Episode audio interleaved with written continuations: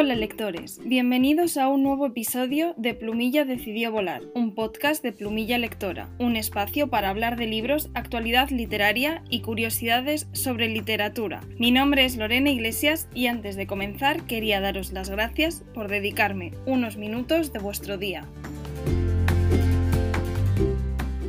Comenzamos este apartado de noticias literarias con un gran aplauso a todos los lectores que este año se han lanzado de forma masiva a las librerías en el Día del Libro y han disparado las ventas. Solamente en Cataluña, durante la celebración de San Jordi, se vendieron 1,3 millones de libros, un 85% más que en 2019. Este fenómeno se ha extendido por toda España y las colas para que los autores firmaran ejemplares ese día se han repetido allí donde se han podido celebrar. Eso sí, con aforos controlados y distancias de seguridad. Las librerías han cerrado el primer trimestre de 2021 con una facturación de 87 millones de euros, según datos de Cegal, una cifra superior a las del mismo periodo de los dos años anteriores. Lo más curioso es que parece que este año los lectores se han decantado más por la no ficción, superando esta los 37 millones de ventas. La COVID-19 nos ha dejado muchas cosas malas, pero parece que los lectores aumentan y la curiosidad por este sector también. Esperemos que siga así y que la cultura, especialmente la literatura, se comience a tomar en serio por las altas esferas. ¿Ya me entendéis? Nace el premio literario Ana Santos Payán para proyectos de libros de poesía. La editorial Bella Varsovia quiere homenajear así a esta editora responsable de la revista Salamandria y la editorial El Gaviero por su empeño por apoyar nuevas voces. En esta primera edición del premio, que tendrá carácter bienal, no distinguirán entre libros de poemas ya finalizados e inéditos y proyectos de poemario que se encuentran en el comienzo de su escritura. Y además se podrá podrán presentar también poemas que ya hayan sido publicados con anterioridad en revistas o antologías. Los proyectos a presentar deberán incluir 10 poemas que se entiendan representativos de ese libro en construcción, con tema libre y sin límite de extensión, y se podrán presentar hasta el 20 de junio. El galardón del certamen incluye la publicación del libro, así como un contrato de edición por 5 años con las condiciones y cláusulas habituales de la editorial. ¡Qué ganas de conocer al primer premiado de estos premios. La literatura infantil gana adeptos y cada vez más escritores se pasan a este género. Si hace un par de semanas os hablaba de J.K. Rowling o Federico Mocha que habían decidido escribir o volver a escribir libros infantiles, ahora la presentadora de televisión y escritora Raquel Sánchez Silva se pasa a la literatura infantil con historias protagonizadas por gemelos. Dos mundos, cuentos de mellizos, gemelos y otros hermanos sin igual muestran la complicidad que une a estos hermanos, así como la dependencia, la comparación continua y la reivindicación de la identidad única frente a las etiquetas. El libro se compone de seis relatos protagonizados por tres pares de gemelos que vivirán multitud de aventuras inspiradas, como no, en sus propios hijos.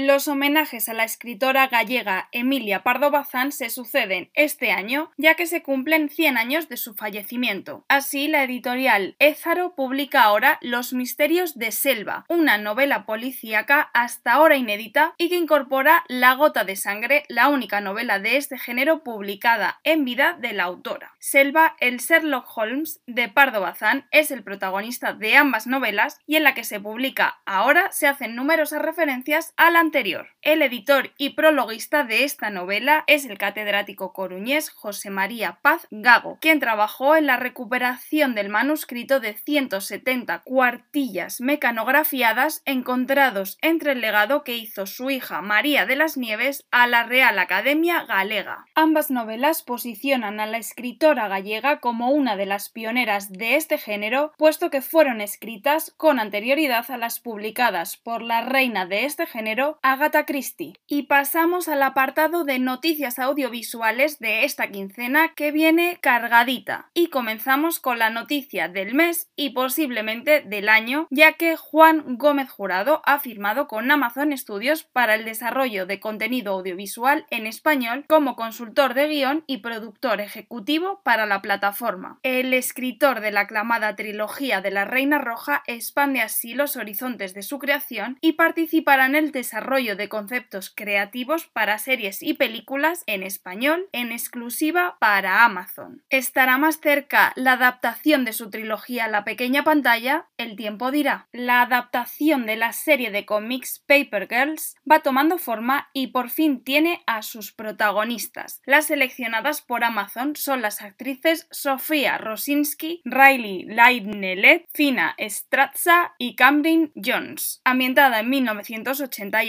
la trama seguirá a estas cuatro chicas de 12 años que son repartidoras de periódicos mientras entran en contacto con seres que han descubierto los viajes en el tiempo, lo que las llevará a viajar tanto al pasado como al futuro lejano, donde descubren cómo unas versiones más antiguas de sí mismas también están desempeñando su papel en la batalla de los siglos. Esta serie de cómics tuvo una extensión de 30 números publicados entre 2015 y 2019 y ganó el premio Eisner a la mejor serie nueva en 2016. La adaptación de Amazon está programada para comenzar la fotografía principal a finales de 2021 en Chicago, pero la fecha de su estreno todavía es una completa incógnita. Os iré informando. Y finalizamos con dos noticiones que vienen de la mano de Netflix, puesto que adaptará La chica de las nieves de Javier Castillo y Un cuento perfecto de Elizabeth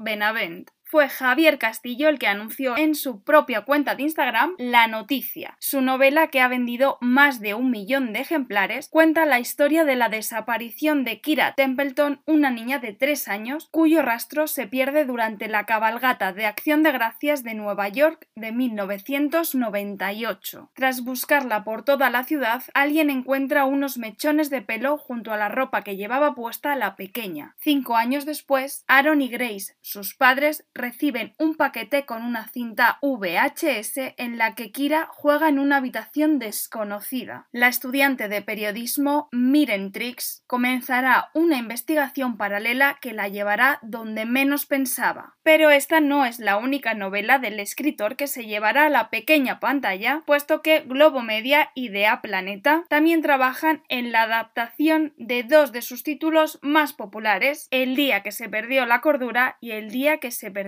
el amor. Por su parte, Elizabeth Benavent anunciaba la adaptación de su novela Un cuento perfecto que se publicó en 2020 y que ya es todo un éxito de ventas como todo lo que toca esta autora. La novela está protagonizada por Margot que en medio de un ataque de pánico en un día bastante señalado sale corriendo y comienza así un viaje en el que aprenderá la sencilla tarea de ser ella misma. Margot no estará sola y David se cruzará en su camino para ponerlo todo del revés. Una obra en la que la autora habla del miedo a no cumplir las expectativas y la aventura que supone encontrar, entre tantas ganas de contentar a todo el mundo, lo que realmente nos hace felices. Una historia con la que todos podemos sentirnos identificados. Ya estamos en mayo, la primavera se siente en los cuerpos y apetece acercarse a alguna de las novedades literarias que nos trae este mes. Empiezo con un libro que creo que puede hacer las delicias de muchos de los oyentes de este podcast porque creo que hará las mías. Se trata de La Dama Púrpura de Javier Torra de Ugarte y que sale a la venta el 6 de mayo gracias a la editorial Ediciones B. El autor nos cuenta la historia de Irene de Atenas, la primera mujer que se convirtió en emperatriz y asumió el poder del imperio bizantino. ¿Os imagináis la vida de una mujer que consiguió atesorar tal cantidad de poder en el siglo VIII, ella pasó de crecer en la pobreza a regir el destino del imperio más poderoso de su tiempo, aunque para conseguirlo tuvo que enfrentarse a su marido e incluso a su hijo, una emperatriz con una ambición sin límites, una adolescente de origen humilde y sola en un mundo de hombres, intrigas palaciegas, pasiones y sed de poder. ¿Os animáis a conocerla? El mismo 6 de mayo sale a la venta la nueva novela de Pablo Rivera Conocido por su papel de Tony Alcántara en la serie Cuéntame, que se titula Las niñas que soñaban con ser vistas y que publica Suma de Letras. En esta ocasión, Pablo nos presenta un thriller oscuro que se sumerge en el mundo de la publicidad y la sobreexposición en las redes sociales. Laura García Hernández es una niña de 14 años y ha desaparecido. La última vez que la vieron entraba en un centro comercial cuando acudía a una misteriosa cita. A los pocos días aparece descuartizada en el aparcamiento de la planta baja del centro comercial. Pablo es un publicista que trabaja en la agencia más prestigiosa del país y cuando ve este caso comienza a sospechar que el asesinato puede estar relacionado con la muerte de algunas famosas influencers. ¿Quién estará detrás de la brutal muerte de Laura? ¿Con quién tenía esta misteriosa cita? Todas estas respuestas y más las encontraréis en las páginas de este libro a partir del 6 de mayo. Como parece que la no ficción está de moda, volvemos a Ediciones B porque el 13 de mayo saca a la venta un libro de los que a mí me gustan, de redención y contar las cosas que parecen erradicadas pero están ahí. Memorias de un ex nazi de David Saavedra es su historia de más de dos décadas en las profundidades de los grupos neonazis y de la extrema derecha más radical de España. En estas dos décadas estuvo a punto incluso de liderar el partido Alianza Nacional conoció a fondo los métodos que utilizan estos grupos para captar adeptos, sus discursos de odio y sus tendencias violentas. Hace siete años que David decidió salir de ese mundo y dejarlo atrás, pero no ha sido fácil, porque es una vida que tiene literalmente tatuada en el cuerpo. Ahora quiere que su historia sirva para que otros jóvenes no caigan en este oscuro camino. Nunca es tarde para salir del infierno y David Saavedra sigue a haciéndolo, poco a poco, día tras día, y que ahora decida contarlo es una de las cosas más valientes que he visto nunca. Estoy deseando leer su historia y deseando compartirla con todos vosotros. La siguiente novedad está especialmente dedicada a los seguidores de Leigh Bardugo, ya que el 24 de mayo sale a la venta La vida de los santos, un libro ilustrado en el que se relatan las historias de los santos que aparecen en sus aclamadas novelas los Grisha más poderosos que han marcado la historia de Rafka. La editorial Hydra trae a España este libro con espectaculares ilustraciones a todo color, una para cada historia y un alucinante trabajo de diseño que será un objeto de coleccionista para los fans de la saga Grisha Verse que aumentarán considerablemente en los próximos meses ya que el estreno de Huesos y Sombras, su adaptación de Netflix, fue hace unas semanas. Y finalizamos este apartado con un libro que no es novedad de mayo porque ha salido en los últimos días de abril, pero no podía dejarlo fuera. Se trata del libro de Moja Jereju, espero haberlo pronunciado bien, que se titula ¿Qué hace un negro como tú en un sitio como este? y que ha publicado la editorial Península. ¿Y por qué os tenía que hablar de él? Porque siempre miramos el racismo desde fuera como si en España no existiese y está bien que nos den con él en la cara de vez en cuando para que abramos los ojos. Durante mucho tiempo me odié por ser negro. Así arranca este libro que revela hasta qué punto el racismo está presente entre nosotros y de qué manera condiciona la vida de las personas. El autor se dirige con honestidad a todo el que busque una aproximación personal y fundamentada al racismo en la España de los últimos 30 años. Trata de situar a las personas racializadas como sujetos políticos mientras desgrana el rol entre víctimas y verdugos arrojando luz a aquello que no se ve y aportando una visión sin victimismos. Esta será sin duda una de mis lecturas de 2021 y si no conocéis a Moja Jereju ya estáis tardando en seguirle en sus redes sociales ya que siempre son una fuente de información y reflexión sobre el racismo en España, algo absolutamente necesario hoy en día. Y llegamos al libro de la quincena, que en esta ocasión, y con motivo del aniversario de su adaptación televisiva, no podía escoger otra novela que no fuera Mi querida Gente Normal, de Sally Rooney. Si habéis llegado a este episodio 12 de Plumilla decidió volar, ya sabréis que Sally Rooney es una de mis escritoras favoritas contemporáneas y de siempre, porque sus dos novelas a mí me han fascinado por completo, pero especialmente esta de la que os voy a hablar ahora. La novela nos muestra la relación de amistad barra amorosa entre Marianne y Connell. Ambos son dos personas absolutamente distintas. Connell es un chico de clase media baja, podríamos decir, que forma parte de uno de los grupos populares del instituto, juega al fútbol, tiene bastante atractivo con las chicas, aunque es ciertamente tímido y no se relaciona en exceso. Y tenemos a Marianne, que es una chica de clase bastante acomodada, pero que prácticamente no tiene amigos en el instituto, no se relaciona con absolutamente nadie en las clases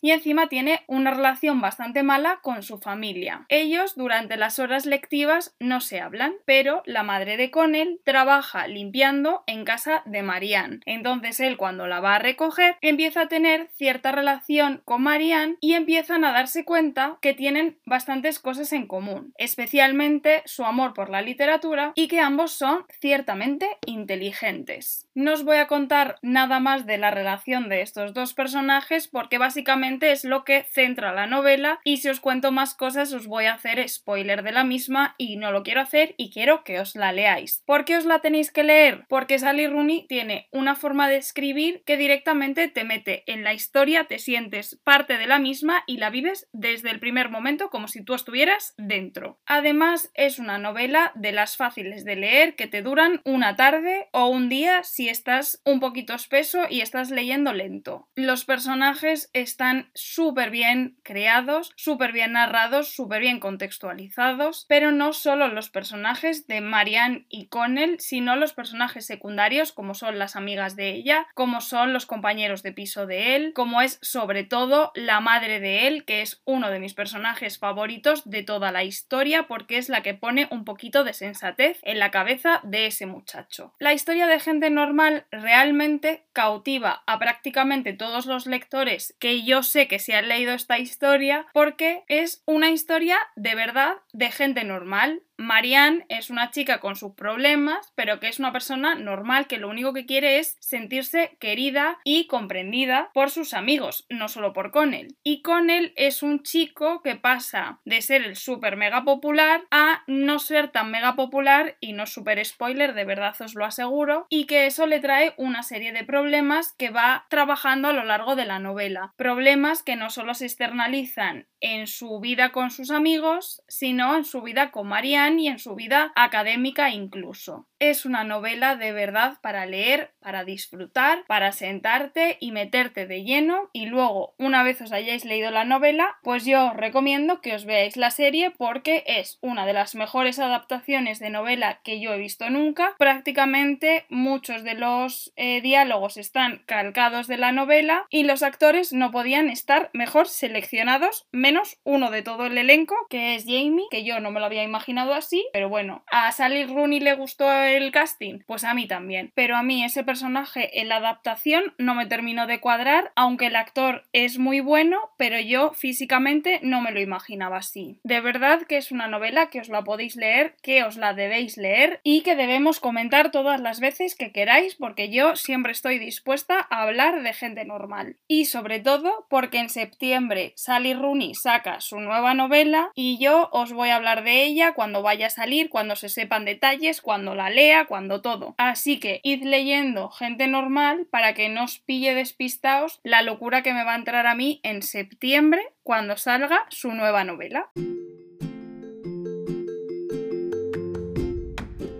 Y hasta aquí este episodio de Plumilla decidió volar. Podéis seguirme en el resto de mis redes sociales a través del link que os dejo en la descripción de este podcast. Muchísimas gracias por escucharme una semana más y que tengáis un gran resto de vuestro día.